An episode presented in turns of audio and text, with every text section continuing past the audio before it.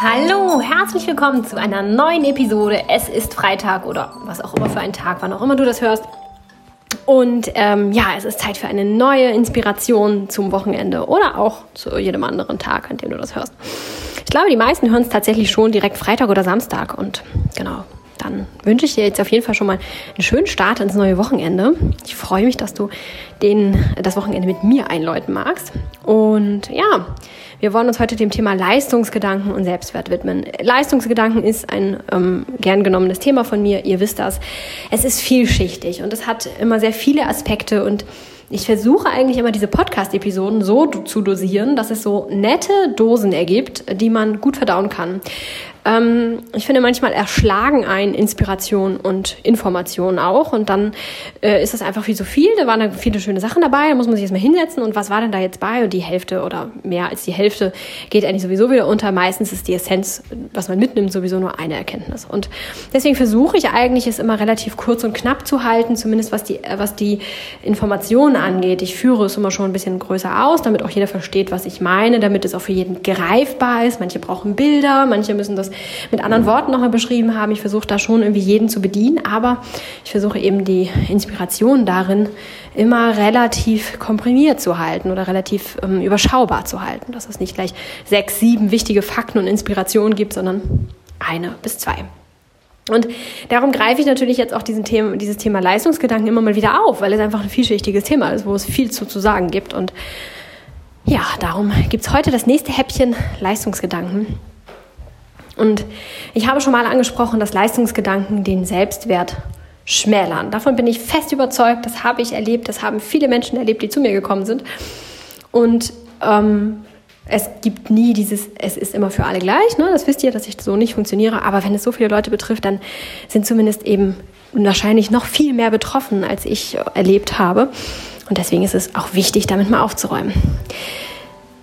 Leistungsgedanken auf vielschichtiger, ähm, auf, auf vielen Ebenen, auf vielen Schichten sind einfach ein Stressauslöser für uns. Das ist erstmal schon mal äh, der erste Punkt, dass man, dass man sich durchgehend gestresst fühlt. Ne? Leistungsgedanke heißt, du musst das und das noch schaffen, du musst das und das noch leisten, du musst, du musst so und so gut werden oder du musst das und das noch abarbeiten oder was auch immer. Es macht einen gewissen Stress. Es ist nicht diese Motivation aus uns selbst heraus, dieses ich möchte das jetzt noch machen oder ach, das ist irgendwie äh, ungelenkt, das ist so ein bisschen, hm, wie kann ich das irgendwie angenehmer angehen, sondern es ist eben Leistungsgedanke. Leistungsgedanke ist immer Stress für uns.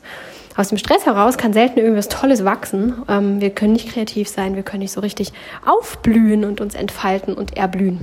Ist schwer möglich. Das ist schon mal ganz schlechte Voraussetzung, um überhaupt das leisten zu können, da ist es wieder das böse Wort, das leisten zu können, was wir leisten könnten, wenn wir uns entfalten könnten. Tatsächlich leisten wir ohne Stress wesentlich mehr.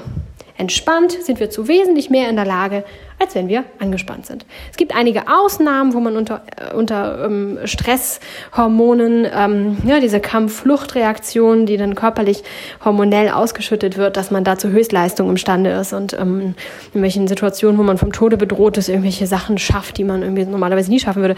Über diese Sachen rede ich hier nicht. Aber tatsächlich entsteht so etwas. Ne? Wir ähm, äh, schütten Stresshormone aus, wir, wir äh, entwickeln so eine Art Überlebensmodus, wir müssen da jetzt durch, wir müssen das durchhalten.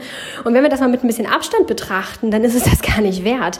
Diese Hormoneausschüttung ist tatsächlich für bedrohliche Zustände, das ist ein Lebenserhaltungstrieb in uns, ähm, der ist für solche Zustände gedacht und nicht für, ich muss aber hier nochmal, ähm, keine Ahnung, ähm, eine bessere Note erzielen oder ich muss noch so, keine Ahnung, irgendwas, mein Instrument ein bisschen besser spielen. Dafür ist das nicht gedacht. Das versetzt unseren Körper in so einen Dauerstress, ähm, äh, Modus, der uns langfristig auch krank macht. Definitiv ähm, ist dieser Hormonausschüttung nicht gesund für uns. Das ist wirklich nur für absolute Notfälle, für seltene Momente. Gucken wir wieder ins Tierreich. Ähm, da ist das auch so angelegt, ne? in Notsituationen, Schrecksituationen, aber dazwischen ist auch gut. Dazwischen gibt es diesen Leistungsgedanken eben halt auch nicht. Und da funktioniert die Autoregulation noch ganz gut, weil da gibt es noch keinen ähm, Verstand, der so ausgebildet ist wie unserer. Und da gibt es noch keine Menschen, die uns erzählen, wir müssen immer noch mehr Leistung bringen. Also da haben die Tiere uns dann doch deutlich einen Vorteil voraus. genau, also Das ist mal vorweg. Unter Leistungsdruck und mit diesem Leistungsgedanken können wir gar nicht so viel Leistung bringen, wie wir normalerweise bringen könnten. Ne, das ist wieder so ein bisschen dieses mit Leichtigkeit können wir mehr leisten, als wir ohne Leichtigkeit leisten können. Und das Ganze noch mit weniger Aufwand und Druck und Kraft und mit viel besserer Gesundheit und Freude und, und Leidenschaft dabei. Ist ja auch gar nicht so unwichtig. Der Selbstwert. Wenn wir uns durchgehend nicht so richtig toll fühlen, weil zusätzlich kommt ja noch dazu, wenn wir dann selbst eins geschafft haben sollten, was wir da mit unserem Leistungsgedanken verfolgt haben, kommt ja das nächste. Es hört ja nicht auf. Ne? Wir haben ja immer wieder was und das ist ja zum Teil auch ganz in Ordnung. Ne? Wir entwickeln uns weiter, wir sind auf dem Weg, wir sind hier, um uns weiterzuentwickeln, um zu wachsen, aneinander, voneinander, mit dem Leben, von dem Leben. Das Leben gibt uns Aufgaben, an denen wir wachsen und ähm, ja, uns weiterentwickeln, ist alles gut und schön. Nur wenn halt durchgehend dabei dann auch so ein Leistungsgedanke dahinter steht, dann ähm, hört es ja auch nie auf. Ne? Also wir kommen nie so richtig in diese Entspannungsphase rein. Ähm, und wenn wir da nun durchgehend gesagt bekommen, ja, das ist noch nicht so richtig toll, um wirklich gut zu sein, musst du das und das auch noch können. Und um das auch noch irgendwie hinkriegen zu können, müsstest du aber dich erstmal ein bisschen mehr anstrengen. Dann ähm, untergräbt es eigentlich durchgehend, solange wir diesen Leistungsgedanken in uns tragen, unseren Selbstwert, weil wir ja nie gut genug sind. Wir können das nie gut genug. Und dabei ist es egal, ob wir über Selbstverwirklichung sprechen, über irgendwelche Dinge, die, äh, wo wir unsere Psyche mit bearbeiten wollen, oder ob wir über irgendwelche Fertigkeiten sprechen, wie zum Beispiel äh, Klavier spielen oder Golfen, irgendeine Sportart, ist egal was. Ähm, immer ist es so, dass wir irgendwie noch besser sein müssen. Wir können das gewisse Stück auf dem Klavier spielen, ähm, das man irgendwie können muss und wo der Klavierer sagt, also hier das, ne, das muss man können und so. Und dann kann man das und dann kommt das nächste Stück und es ist wieder eine Herausforderung. Und die können wir mit Leichtigkeit angehen und sagen, ich habe Lust, dieses Stück zu spielen, ich habe Lust, mir das zu erarbeiten und zu forschen und kreativ zu sein und zu gucken, ah, was ist das, wie fühlt sich das an, das zu spielen und ah, ich kann das spielen, das ist total schön, das klingt so toll.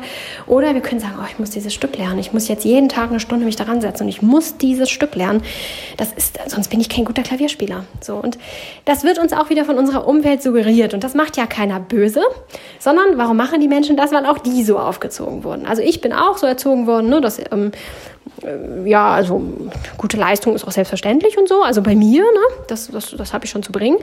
Ähm, von daher verstehe ich auch jeden, der so unterwegs ist. Das ist überhaupt keine Verurteilung. Aber ähm, wir werden ja auch schon damit konfrontiert, wenn wir in einem Gespräch sind mit irgendeinem Menschen. Ne? Wie häufig hört man das, wenn man, gefragt wird, was ist denn dein Hobby? Und das ist egal, ob wir jetzt das Golfen nehmen, das Joggen, das Klavierspielen oder was weiß ich nicht irgendwas oder das Stricken, es ist vollkommen egal was oder Nähen, ähm, habe ich alles schon gehört, ist mir alles über den Weg gelaufen, um vielfach schon. Wie, wie, wie was ist denn dein Handicap im, im Golf? Wie schnell läufst du denn? Welche Stücke kannst du denn spielen? Was hast du denn schon alles gestrickt? Was nähst du denn so? Ähm, das sind alles die, die ersten Fragen, die kommen.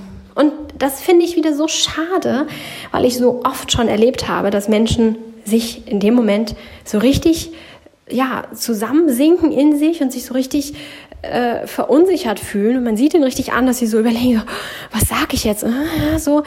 Und ich habe auch schon ganz häufig die Aussage gehört, ja, ich mag gar nicht erzählen, dass ich keine Ahnung, Geige spiele, weil dann werde ich ja gefragt und so gut spiele ich ja gar nicht.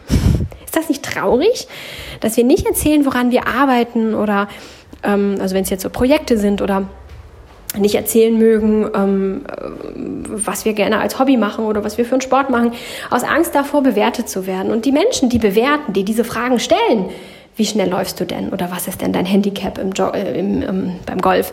Die Menschen meinen das ja überhaupt nicht böse, sondern es ist selbstverständlich, dass diese Fragen kommen. Das gehört teilweise zum Smalltalk dazu. Ähm, das zeigt Interesse an der Person, beziehungsweise einer anderen Person eben und das ist eigentlich schon höflich und gut. Deswegen machen diese Menschen das ja gar nicht mit Absicht oder mit Böswilligkeit oder um den Menschen bewusst bewerten zu wollen. Aber denkt mal nach, wie oft macht ihr das? Und auch ihr macht das bestimmt, dass dann die, dass ihr sowas mal gefragt habt in irgendeinem Bereich. Und dann habt ihr das gleich einkategorisiert. Ne? So, ja, ich laufe gerne oder ich gehe gerne joggen. Ja, was, was bist denn schon Marathon gelaufen oder was, was für Läufe hast du denn schon gemacht? Ne, was da immer so für kluge äh, Fragen kommen. Und dann kommt dann irgendwie so, ja, nee, also ich laufe hier irgendwie so zwölf, äh, zwölf Minuten Kilometer, also ich bin nicht schnell unterwegs. Und wie oft dann schon die Klappe fällt bei einem selber, bei dem Fragenden. So, ach so, ja, ja, das ist so eine, die so hin und her so. Ne? Wie oft ist das auch bei uns selbst schon gewesen? Wir kategorisieren diesen Menschen dann ein. Ist der da gut? Ist der da schlecht? Ist der im Mittelmaß? Wo ist denn der eigentlich da? Was kann der eigentlich? Und das, das ist einfach in uns drin. So sind wir aufgewachsen, so funktioniert unsere Umwelt und wir passen uns da an. Und tatsächlich ist das total schade, dass wir das tun. Es ist super, super schade, dass wir das tun und dass wir es auch mit uns machen lassen. Eigentlich wäre es doch viel toller zu fragen, wo läufst du denn am liebsten? Wann läufst du denn am liebsten? Was magst du am liebsten am Laufen? Was macht das mit dir, wenn du läufst? So, das wären irgendwie Fragen, wo man viel mehr darauf abzielt, was die Leidenschaft angeht. Was ist der Mensch? Was, was, was steht hinter den Menschen? Jeder hat so ein bisschen eine andere, so, so ein bisschen ähnelt es sich schon, aber jeder hat so ein bisschen eine andere Motivation zu laufen. Und jeder fühlt sich ein bisschen anders. Die meisten fühlen sich irgendwie frei und leicht hinterher. Das ist nun mal auch hormonell und biologisch so vorgegeben, dass wir uns so fühlen. Aber was macht das mit dir? Wann läufst du am liebsten? Die einen laufen morgens, die anderen laufen abends, die einen hören dabei Musik, die anderen nicht. Das sind alle Sachen, alles Sachen, wo wir wirklich was über die Person erfahren und nicht über die Leistung. Wir wollen doch die Person kennenlernen und nicht die Leistung der Person. Das muss uns erstmal selbst bewusst werden, dass wir auch so handeln. Die meisten von uns tun das. Und die aller, allermeisten davon sogar noch unbewusst. Und als nächsten Schritt sich dann eben überlegen, da sind wir wieder bei Selbstwert. Indem derjenige, der langsame Läufer jetzt sagt, ja, aber hier mit einer Zwölferzeit und ist total schlecht und so, fühlt sich der nicht viel wert. Er fühlt sich als Läufer niedrig im Wert, weil er eben jetzt auch nicht zu den Spitzensportlern gehört. Aber das sagt doch nicht, dass dieser Mensch weniger wert ist. Das heißt doch nicht, dass dieser Mensch seinen Selbstwert runterschrauben müsste. Aber tatsächlich suggeriert ihm das. Und der Leistungsdruck könnte dann bedeuten, ja, wenn ich nicht schneller laufe, dann ne, so. Und das muss man sich einfach mal bewusst machen, dass Leistungsgedanken und Leistungsdruck, der aus diesen Gedanken ja resultiert, dass uns das eben Stress, dass es uns nicht gut tut und ganz wichtig, dass wir dabei nicht den eigentlichen Menschen berühren. Weder mit unseren Fragen berühren wir den anderen Menschen und erfahren den anderen Menschen. Wir erfahren Zeit und seine Sportlichkeit, seine körperliche Fitness, vielleicht auch noch sein Durchhaltevermögen, weil er regelmäßig trainiert, aber sehr viel mehr erfahren wir über diesen Menschen gar nicht. Aber was dieser Mensch eigentlich wirklich wert ist, und das ist nicht seine läuferische Leistung, sondern was dieser Mensch eigentlich wirklich wert ist, was für ein liebevoller Mensch das ist, mit sehr viel Mitgefühl, hilfsbereit, warmherzig, was auch immer dieser Mensch für tolle Qualitäten mit sich bringt, das werden wir niemals über Leistungsfragen definieren oder herausfinden können. Und warum sollten wir uns dann über Leistungsgedanken definieren? Auch wir sind ganz, ganz tolle, wunderbare Menschen, ganz fernab von Leistung. Leistung ist etwas, das wir mit unserem Potenzial erbringen können. Aber Leistung sind wir nicht. Wir sind nicht unsere Leistung. Wir sind ganz tolle Menschen, die warmherzig sind, die viel Humor haben, die sehr liebevoll sind, sehr mitfühlend, einfühlsam, hilfsbereit und was nicht noch alles für tolle Eigenschaften. Das sind wir. Und mit diesen Eigenschaften gehen wir in die Welt und leisten etwas und erbringen etwas und bewegen die Welt mit diesen Eigenschaften. Und wir holen das Beste aus uns heraus, indem wir diese kultivieren und an Dingen wie zum Beispiel Zorn oder Wut immer mal ein bisschen arbeiten und das vielleicht ein bisschen weniger werden lassen und das andere kultivieren und mehr werden lassen. Das sind wir und nicht unsere Leistung. Und so auch deine Mitmenschen. Deine Mitmenschen sind Wesen mit tollen Eigenschaften, aber sie sind nicht ihre Leistung. Ja, auch das möchte ich hier so stehen lassen und dich zum Nachdenken ähm, inspirieren und das hier so offen stehen lassen und jetzt auch gar nicht mehr so viele Abschlussworte finden, sondern dich damit jetzt direkt entlassen. Nimm dir ein bisschen Zeit, das wirken zu lassen. Ich finde, es ist eine ganz, ganz wichtige Botschaft.